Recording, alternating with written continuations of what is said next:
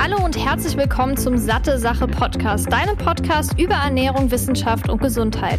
Mein Name ist Laura Merten, ich bin studierte Ernährungswissenschaftlerin und sorge mit Satte Sache dafür, dass Ernährungswissenschaft für alle verständlich wird und du smartere Entscheidungen in Sachen Ernährung triffst.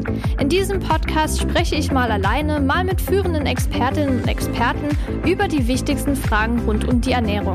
Viel Spaß! Ich begrüße dich zurück hier zu einer neuen Episode meines Satte Sache Podcasts. Ich freue mich, dass du wieder eingeschaltet hast. Vielleicht hast du ja auch schon die letzte Episode gehört. Das war der erste Teil meiner 5 Jahres Special Episoden. Und heute gibt es den zweiten Teil, weil es einfach so viele Fragen gab, dass es sich gelohnt hat, zwei Teile draus zu machen. Und vorab möchte ich noch mal kurz darauf hinweisen, die Episode kam mir jetzt etwas später. Und an der Stelle nehme ich mir mal kurz den Raum, um auch dir mitzuteilen, dass die Gesundheit einfach das Wichtigste ist, was wir haben. Ich hatte super viel Stress auf der Arbeit letzte Woche und habe auch abends gemerkt, dass meine Kapazität ziemlich gering wird. Und deshalb dachte ich zum einen, ich höre jetzt auf meinen Körper, was ich sehr sehr lange leider nicht getan habe und zum Zweiten ist es ja auch so, dass ich dir die bestmöglichste Qualität liefern will und nicht einfach so die Episode schnell aufgenommen habe, nur um einfach was hochzuladen. Und deshalb ist es mir besonders wichtig, auch dir nochmal die Message mitzugeben, dass dein Körper quasi das ist, wofür du lebst, beziehungsweise der Körper dir ja auch das Ganze gibt. Und wenn du nicht auf ihn hörst, dann ja, stimmt einfach die Beziehung nicht so gut und das wäre sehr, sehr schade und ich spreche da leider auch aus Erfahrung. Aber das soll jetzt natürlich nicht das Thema sein, war mir nur wichtig, einfach mal zu erwähnen.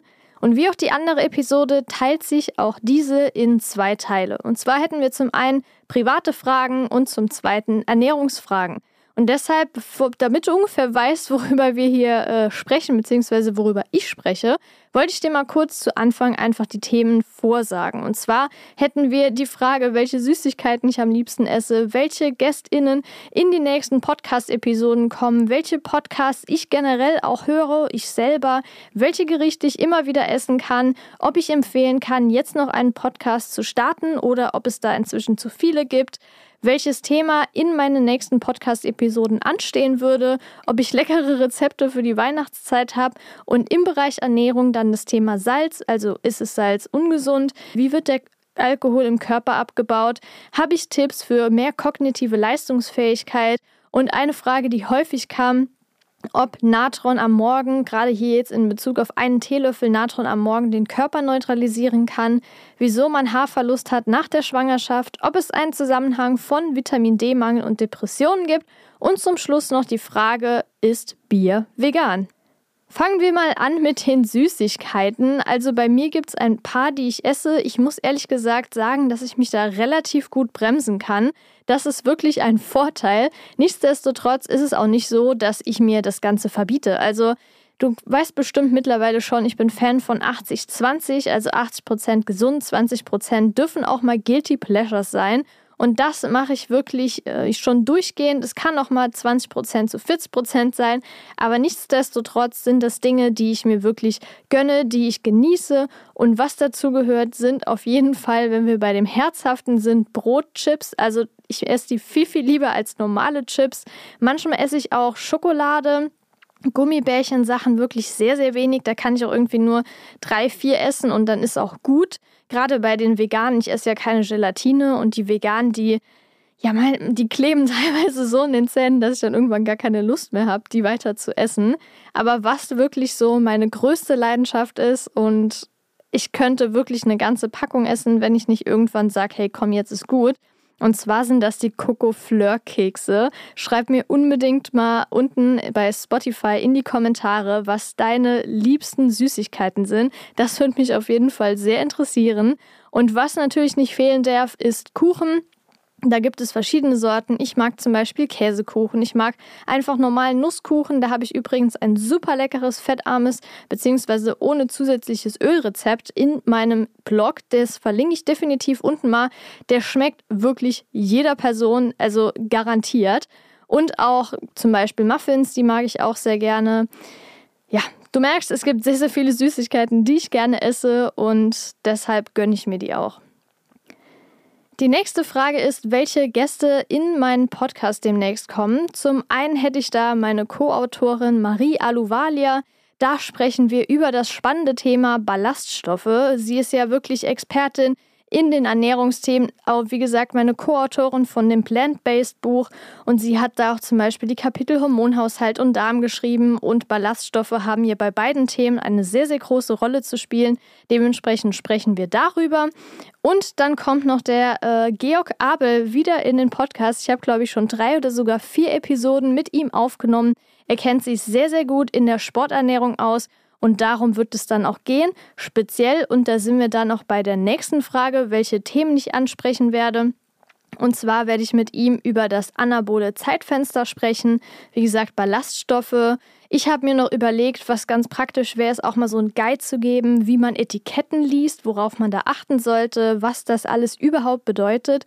Und für diejenigen, die sich ein bisschen mehr für Ernährung interessieren, da muss ich dann noch überlegen, wie ich das etwas breiter aufziehe, dass das auch für ja, die Allgemeinheit interessant ist und jetzt nicht nur für diejenigen, die sich intensiver mit der Ernährung auseinandersetzen, und zwar das Thema Studien. Also welche Unterschiede gibt es da? Wie finde ich heraus, dass eine Studie seriös ist, von der man jetzt liest?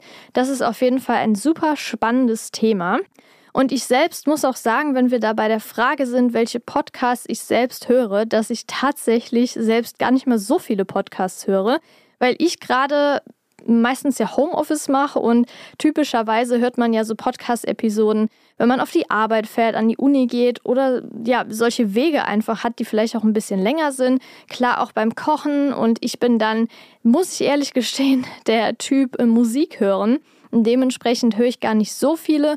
Und wenn, dann sind es tatsächlich meistens unterhaltsame Podcasts. Und da entscheide ich mich immer für gemischtes Hack oder Baywatch Berlin. Also kann ich beide empfehlen, treffen einfach meinen Humor. Klar, es gibt auch mal Sachen, die nicht so 100% des treffen, aber meistens und da kann ich einfach am besten abschalten. Wenn es jetzt aber um Empfehlungen geht, kann ich gerne nochmal in die Infobox bzw. in die Podcast-Beschreibung ein paar Podcasts äh, ja, einfach dazu schreiben, die sich auch in dem, äh, in dem Bereich Ernährung ansiedeln. Da gibt es auf jeden Fall noch sehr, sehr spannende. Ich habe ja auch schon viele Interviewgästinnen gehabt hier in dem Podcast, die selbst einen Podcast haben. Also von daher verlinke ich auch nochmal jeweils die Episoden unten. Dann war noch eine häufig gestellte Frage, welches Gericht ich immer essen kann. Und da konnte ich mich nicht ganz entscheiden und habe deshalb vier Stück genommen. Also zum einen Chili sin Carne, Nudeln, die gehen wirklich immer und vor allem auch schnell.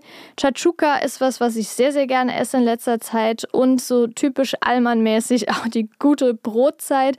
Da kann man ja auch super viel variieren und alles Mögliche auf das Brot machen. Am liebsten so eins mit Nüssen noch drin, finde ich richtig lecker. Finde ich auch gehaltvoller als jetzt einfach nur so ein Weißbrot. Und das ist wirklich eine Mahlzeit, die ich entweder morgens und oder auch abends oder sogar auch für zwischendurch essen kann. Wenn wir jetzt noch kurz beim Thema Podcast sind, war ja eine Frage, ob ich empfehlen würde, jetzt noch einen Podcast zu starten oder ob es mittlerweile zu viele gibt. Es gibt mittlerweile wirklich schon sehr viele Podcasts, gerade im Bereich Ernährung. Und die, die ganz vorne mitspielen, sind oft von Menschen, die schon eine generell große Reichweite haben, also zum Beispiel Social Media oder sowas. Oder sie hatten den Podcast schon vor langer, langer Zeit gestartet. Meiner ist ja beispielsweise jetzt fünf Jahre alt, wie die Episode sagt. Und es gab auch welche, die waren noch viel früher dabei, als gerade das Thema Podcasts groß wurde. Und das war definitiv ein Vorteil und ich denke, dass es generell, wenn du jetzt sagst, du möchtest gerne einen Podcast starten, wichtig ist, einen Unique Selling Point, also USP zu haben, etwas, was quasi deinen Podcast auszeichnet. Also die Leute sollten dann ein Thema im Kopf haben und direkt wissen, dass sie genau sowas bei dir in der Art bekommen. Bei mir sind es ja jetzt Ernährungsthemen auch aus dem Alltag und die wissenschaftlich fundiert erklärt. Außerdem noch spezifische Themen auch mit Interviewgästinnen, sei es jetzt aus dem Sporternährungsbereich oder bestimmte Erkrankungen wie Alzheimer, Multiple Sklerose, was ich da nicht alles schon hatte. Und das ist auf jeden Fall was, was meinen Podcast auszeichnet. Die letzte Frage im privaten Teil ist, ob ich leckere Rezepte für die kommende Weihnachtszeit habe. Tatsächlich gibt es einen Blogartikel, den verlinke ich unten nochmal. Das ist ein veganes Drei-Gänge-Weihnachtsmenü. Die Vorspeise ist da eine fruchtige Süßkartoffelsuppe. Als Hauptspeise hätten wir Kartoffeln mit Pilzen und einer würzigen Bratensoße und als Dessert Apfelhirse Schichtdessert. Und vor allem die Bratensoße ist wirklich der Burner. Ich kann die absolut empfehlen. Die kommt bei jeder Person Person wird an und dann muss man nicht irgendwie so eine fertige Mischung nehmen, die man mit Wasser anrührt. Das schmeckt ehrlich gesagt eh nicht, schmeckt nur nach Geschmacksverstärkern oder generell Aromen. Also wirklich eine leckere, selbstgemachte Bratensoße, die macht definitiv den Unterschied.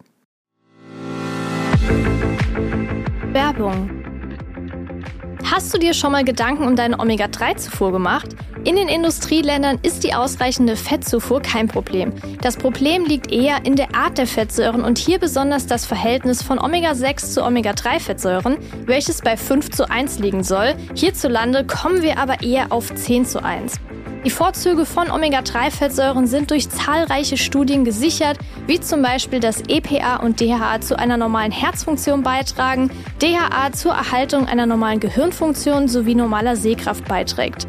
Wenn jemand wie auch ich keinen und vor allem wenig und nicht regelmäßig Fisch isst, ist es umso wichtiger, eine Alternative zu finden. Daher kann es sinnvoll sein, hochwertiges pflanzliches Algenöl zu nutzen. Und genau das bekommst du bei Norsan, zusätzlich auch aus umweltschonendem Anbau.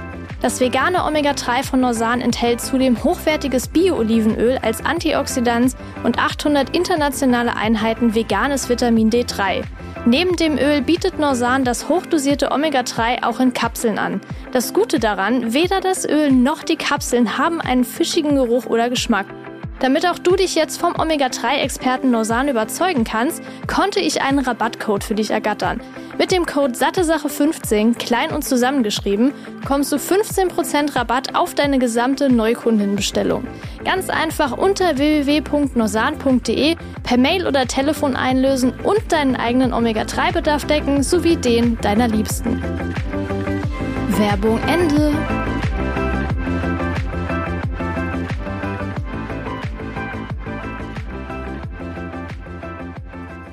Kommen wir dann zu dem Thema Ernährung und zwar zur ersten Frage, ob Salz ungesund ist. Ich war wirklich lange Zeit der Meinung, dass Salz ungesund oder sogar schädlich ist. Man muss sich das halt so anschauen, wie der Salzkonsum generell in Deutschland ist. Und der liegt deutlich über den Empfehlungen. Es gibt zum einen die Deutsche Gesellschaft für Ernährung, die sagt 6 Gramm pro Tag. Dann gibt es das Institut für Risikobewertung, das sagt 4 Gramm pro Tag. Und letztendlich die Realität liegt eher so bei 8 bis 12 Gramm, was wirklich deutlich über dem empfohlenen Konsum liegt. Und was man sagen kann, dass ein hoher Konsum gerade bei Menschen mit Bluthochdruck gefährlich werden kann, was aber nicht bedeutet, also Bluthochdruck ist ja eine Herz-Kreislauf-Erkrankung letztendlich, was aber nicht bedeutet, dass das Salz jetzt der ausschlaggebende Faktor ist, sondern eher noch einen Einfluss darauf hat. Und was wichtig zu betrachten ist, es geht hier gerade um das Salz in verarbeiteten Produkten, was sehr, sehr oft versteckt ist, weshalb es da auch Sinn macht, die Nährwertangaben zu beachten. Und nicht jeder Mensch reagiert auch gleich auf Salz. Es gibt die Menschen, die zum Beispiel sensitiv darauf reagieren, das sind die sogenannten Responder. Und dann gibt es Menschen, die Non-Responder, die einen normalen Blutdruck haben. Und auf der anderen Seite, wenn man sich jetzt anschaut, dass eher der ungesunde Part jetzt ist im Sinne von Menschen mit Bluthochdruck können da sensibel drauf reagieren und gerade die verarbeiteten Produkte haben auf der anderen Seite die Thematik, dass Salz auch wichtig und gesund ist. Denn gerade wenn man zum Beispiel viel schwitzt und diese sogenannten Salty Sweater zu denen gehört, also die Menschen, die sehr viel Salze verlieren beim Schwitzen, ist Salz super wichtig. Denn Salz besteht ja aus zwei Elementen, und zwar Natrium und Chlorid. Und Natriumchlorid spielen auch beide einen wichtigen Faktor in dem Körper quasi im Wasserhaushalt. Und da ist es wichtig, dass wir den ausgeglichen haben. Wenn man jetzt aber gerade diese, wie ich ja gesagt habe, salty Sweater sehr, sehr viel Salze über den Schweiß verliert, ist es besonders wichtig, den auszugleichen. Daher werden zum Beispiel Elektrolytmischungen, wo eben auch diese Elemente enthalten sind, angeboten oder einfach, wenn man jetzt ein Liter Wasser mit einem halben Teelöffel Salz trinkt, damit man hier quasi zwei Fliegen mit einer Klappe schon geschlagen hat. Man hat eben das Salz und zusätzlich auch noch die Flüssigkeit, die unbedingt benötigt wird. Wenn wir jetzt aber von dem Thema sprechen, wie ich ja zu Anfang gesagt habe, ob Salz ungesund ist und gerade diese enormen Mengen, die gegessen werden, sollten wir hier nicht drauf schließen, dass das Nachsalzen oder wenn du jetzt eine Soße kochst oder den Reis und die Nudeln kochst und da Salz dazu gibst, dass das das Problem ist. Problem sind hier vor allem verarbeitete Lebensmittel, gerade zum Beispiel sowas wie Chips und auch Pizzen. Also in einer Fertigpizza sind teilweise 10 bis 12 Gramm Salz enthalten. Also allein in einer Pizza. Und das zeigt natürlich auch, dass diese verarbeiteten Lebensmittel krass gesalzen sind. Und wenn man die weglässt, dann hat man da auf jeden Fall schon weniger Salz und vor allem auch weniger andere ungesunde Inhaltsstoffe wie zum Beispiel Transfette. Also alles in allem kann man jetzt nicht sagen, dass Salz per se ungesund ist, denn es ist ja auch super wichtig für das Gleichgewicht im Körper, also die Osmolalität wiederherzustellen bzw. die auch ausgeglichen zu halten. Das Problem wird eher bei Menschen mit Bluthochdruck, die sensibel darauf reagieren und eben die verarbeiteten Lebensmittel, die alles zusammen, also nicht nur das Salz, sondern auch die anderen Inhaltsstoffe eher ungesund sind. Kommen wir jetzt zur Frage, wie Alkohol im Körper abgebaut wird. Also es heißt ja Trinkalkohol, aber er ist nur bis zu einer gewissen Menge genießbar. Denn Alkohol, also Ethanol, ist ein Zellgift, das verheerende Folgen für den menschlichen Organismus hätte, gäbe es dann nicht einen raffinierten Abbauprozess, der dazu führt, dass der Alkohol wieder in harmlose Stoffe zerkleinert und ausgeschieden wird. Und der Abbau von Alkohol erfolgt quasi in den Schleimhäuten des Magens und des Dünndarms, besonders aber in der Leber. Und dabei werden drei Stufen durchlaufen. Die erste Stufe, da ist der erste Schritt, dass Alkohol durch das Enzym Alkoholdehydrogenase, also abgekürzt ADH, zu dem Acetylamid umgewandelt wird, das für den Körper sehr schädlich ist. Im zweiten Schritt wird dann Acet Acetaldehyd mittels des Enzyms Aldehyddehydrogenase, also ALDH, in die sogenannte Essigsäure umgewandelt, die für den Körper weniger problematisch ist. Und im letzten Prozess werden durch eine Reihe von Enzymen diese Essigsäure zu Kohlendioxid und Wasser umgewandelt und dann ausgeschieden. Also wir haben quasi hier einen dreistufigen Prozess, in dem erstmal Alkohol durch das Enzym Alkoholdehydrogenase zu Acetaldehyd umgewandelt wird. Das ist sehr schädlich für den Körper, deshalb denkt er, machen wir noch den zweiten Schritt. Dann kommt das Enzym Aldehyddehydrogenase drin, das das Ganze in Essigsäure umwandelt. Da denkt sich der Körper, hm, ja, ist weniger problematisch, aber irgendwas geht hier noch. Und der letzte Prozess ist dann so, dass andere Enzyme diese Essigsäure zu Kohlendioxid und Wasser umwandeln, wodurch das Ganze dann vom Körper ausgeschieden werden kann. Und warum jetzt zum Beispiel viele, viele asiatische Menschen das Ganze nicht so gut vertragen, liegt daran, dass rund 50 Prozent der Menschen, die aus dem pazifischen Raum stammen, zum Beispiel aus Japan und China, das Problem haben, denen fehlt dieses ALDH-Enzym, also Aldehyddehydrogenase aufgrund einer genetischen Variante. Und als Folge davon sammelt sich dann diese giftige Substanz Acetaldehyd im Körper und die Betroffenen erleben bereits bei geringen Mengen Alkohol die sogenannte Flaschreaktion. Das heißt, ihnen wird übel, sie bekommen ein knallrotes Gesicht, fangen an zu schwitzen und kriegen Herzrasen. Und an der Stelle sieht man auch nochmal, wie wichtig es ist, dass wir dieses Enzym haben. Und eine wichtige Sache, die ja immer wieder, ja, eigentlich aufkommt, wenn man zu viel Alkohol getrunken hat, ist der Kater, weil der Kopf brummt, der Magen spielt verrückt, man fühlt sich einfach elend und ich glaube, dass die meisten Leute so eine Situation schon mal erlebt haben, du vielleicht auch. Und das sind einfach die typischen Folgen von zu viel Alkohol die hervorgerufen werden, und zwar nicht vom Alkohol selbst, sondern von seinem Abbauprodukt, dem Acetaldehyd. Wie ich ja gerade schon beschrieben habe, sorgt das Enzym Aldehyddehydrogenase dafür, dass sich die schädlichen Auswirkungen des Acetaldehyds in Grenzen halten. Die Verstoffwechslung von Alkohol lässt sich aber nicht beschleunigen. Also der Abbau von Alkohol hat eine konstante Rate von 0,1 bis 0,2 Promille pro Stunde. Und dazu kommt noch, dass jeder, nicht jeder Mensch im selben Maß über das Enzym ALDH verfügt, weshalb der Kater bei gleichgetrunkenen Alkoholmengen unterschiedlich stark ausgeprägt sein kann. Und das ist auf jeden Fall nicht nur, dass man sagt, oh, ich vertrage einfach mehr als du, sondern das liegt gerade beim Abbauprozess häufig eben daran, wie viel man von diesem Enzym eben hat, was kann der Körper abbauen. Und nicht unbedingt, dass der Körper jetzt viel schneller Alkohol abbauen kann, sondern generell eben das Problem besteht, dass man das gar nicht so gut abbauen kann, also dass der Körper im Prinzip mehr Gift in Anführungszeichen noch im Körper hat und das abbauen muss, als es bei Menschen, die mehr von diesem Enzym haben. Ich hoffe, ich konnte das verständlich erklären. Das ist ja mit diesen ganzen Namen immer ein bisschen kompliziert. Aber ich glaube, wichtig zu wissen ist einfach, es gibt drei Schritte und der Körper sorgt dafür, dass durch verschiedene Enzyme die ganzen Stoffe im Alkohol immer unschädlicher gemacht werden und dadurch dann auch in flüssiger was ja vorher eigentlich schon war, aber auf jeden Fall als Kohlenstoff und Wasser ausgeschieden wird.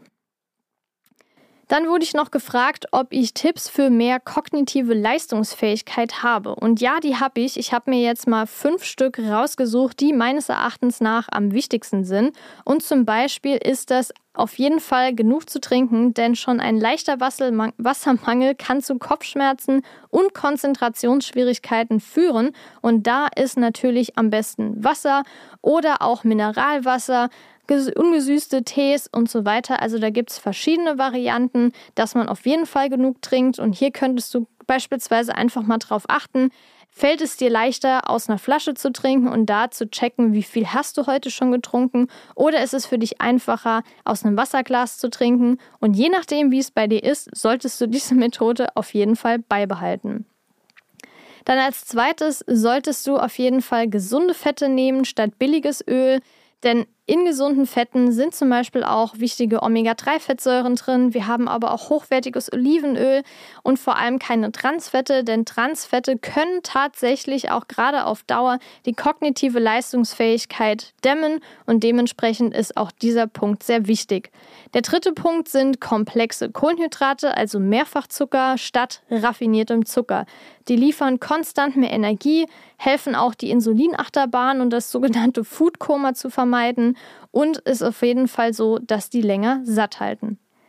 Und der vierte Punkt ist genug Eiweiß zu essen und da wären wir auch schon beim dritten Mak Makronährstoff, denn Eiweiß liefert Aminosäuren, die als Baustein der körpereigenen Eiweiße fungieren und auch im Gehirn. Da sind sie nämlich die Stützsubstanz, aber auch der Bestandteil von Botenstoffen, die am Übertragen von Nervensignalen beteiligt sind. Die nächste Frage bezieht sich auf einen Teelöffel Natron am Morgen, um den Körper zu neutralisieren. Also wir müssten da ganz kurz das Thema Säurebasenhaushalt besprechen. Ich verlinke auch auf jeden Fall nochmal unten den Blogartikel dazu und die Episode. Da kannst du dir das Ganze nochmal genauer anhören oder durchlesen. Das ist nämlich ein sehr komplexes, trotzdem spannendes Thema. Also basisch, das heißt säureneutralisierend wirkt Bicarbonat bzw. Hydrogencarbonat. Und dabei ist es die wichtigste säureneutralisierende Stoff, also sogenannter Puffer im menschlichen Körper. Bei Sodbrennen bzw. wenn man jetzt einen Überschuss an Magensäure hat, dann lässt sich theoretisch die Wirkung von Natron recht einfach erklären. Das heißt, Natron führt zu einer Neutralisation von sauren Nahrungsmitteln und Magensäure. Es gibt auch Tierversuche, die haben gezeigt, dass durch die Gabe von Natron parallel zur Fütterung mit säurehaltigen Nahrungsmitteln eine geringere Übersäuerung des Magens als eine Fütterung saurer Nahrungsmittel ohne Natron besteht.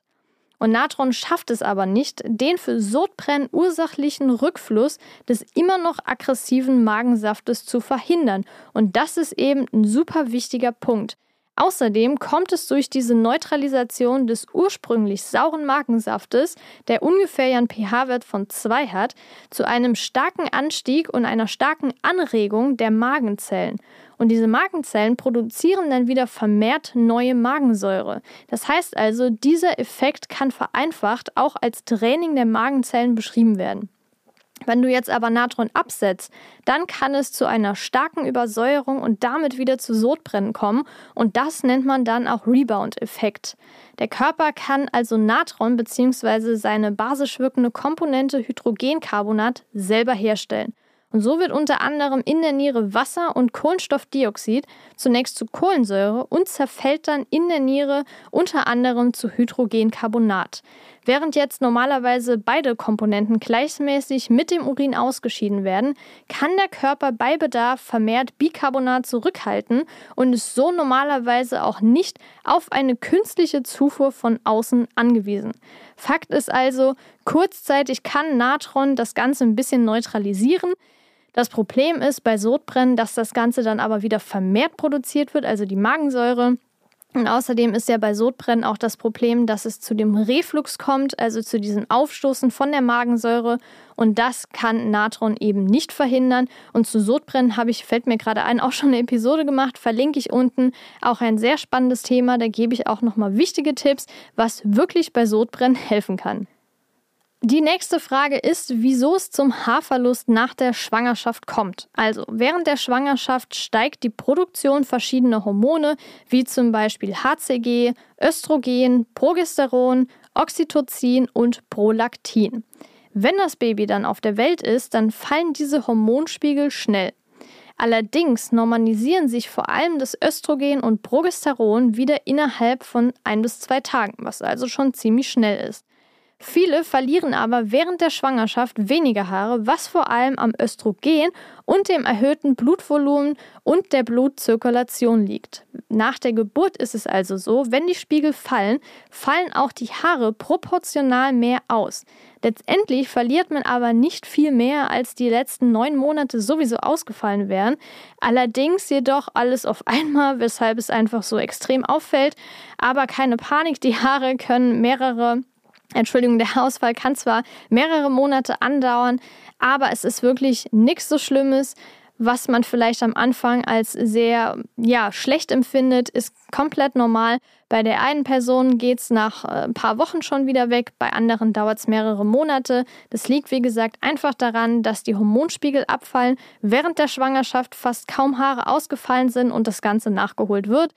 Ist jetzt nicht so clever, ist jetzt auch nichts, was man unbedingt braucht, aber leider kann man da nicht so viel dran machen. Kommen wir zur vorletzten Frage und zwar, ob es einen Zusammenhang von Vitamin D-Mangel und Depressionen gibt. Also es gibt Studien, die haben einen Zusammenhang zwischen Vitamin D-Mangel und Depressionen gezeigt. Es gab beispielsweise eine Meta-Analyse aus 2013, die ja mittlerweile schon relativ alt ist. Die fand heraus, dass Probanden und Probandinnen mit Depressionen auf niedrigere Vitamin D-Spiegel hatten. Und die gleiche Analyse ergab auch, dass Menschen mit niedrigem Vitamin D statistisch gesehen ein größeres Risiko für Depressionen haben. Allerdings glauben Forschende, dass, weil Vitamin D ja wichtig für eine gesunde Hirnfunktion ist, ein unzureichender Blutspiegel eine Rolle bei Depressionen und anderen psychischen Erkrankungen spielen könnte. Es gab aber auch noch eine frühere Studie, die aus 2005 stammt die identifizierte Vitamin D-Rezeptoren in denselben Bereichen des Gehirns, die mit Depressionen in Verbindung gebracht werden. Und diese klassischen Symptome von Vitamin D-Mangel sind ja zum Beispiel Müdigkeit, Abgeschlagenheit, Schwäche und Schmerzen in Muskeln, Gelenken und Knochen.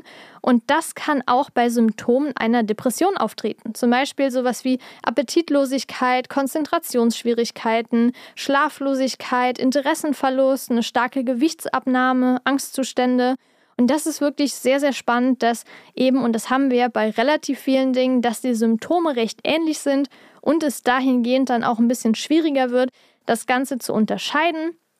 Nichtsdestotrotz, auch wenn man jetzt nicht sagen kann, dass Vitamin D-Mangel zu Depressionen führt, also zwangsläufig zu Depressionen führt oder alle Menschen mit Depressionen einen Vitamin D-Mangel haben, sollten wir definitiv darauf achten, dass wir erst gar nicht einen Vitamin D-Mangel bekommen Und da kann man einfach mal zum Arzt, zur Ärztin gehen und den Blutwert bestimmen lassen. Am besten das 1,25 OH2D, denn das ist das aktive Vitamin D, das im Körper dann auch wirkt. Meistens wird das 25 OHD ja abgenommen bzw. gemessen. Der ist auch aussagekräftig.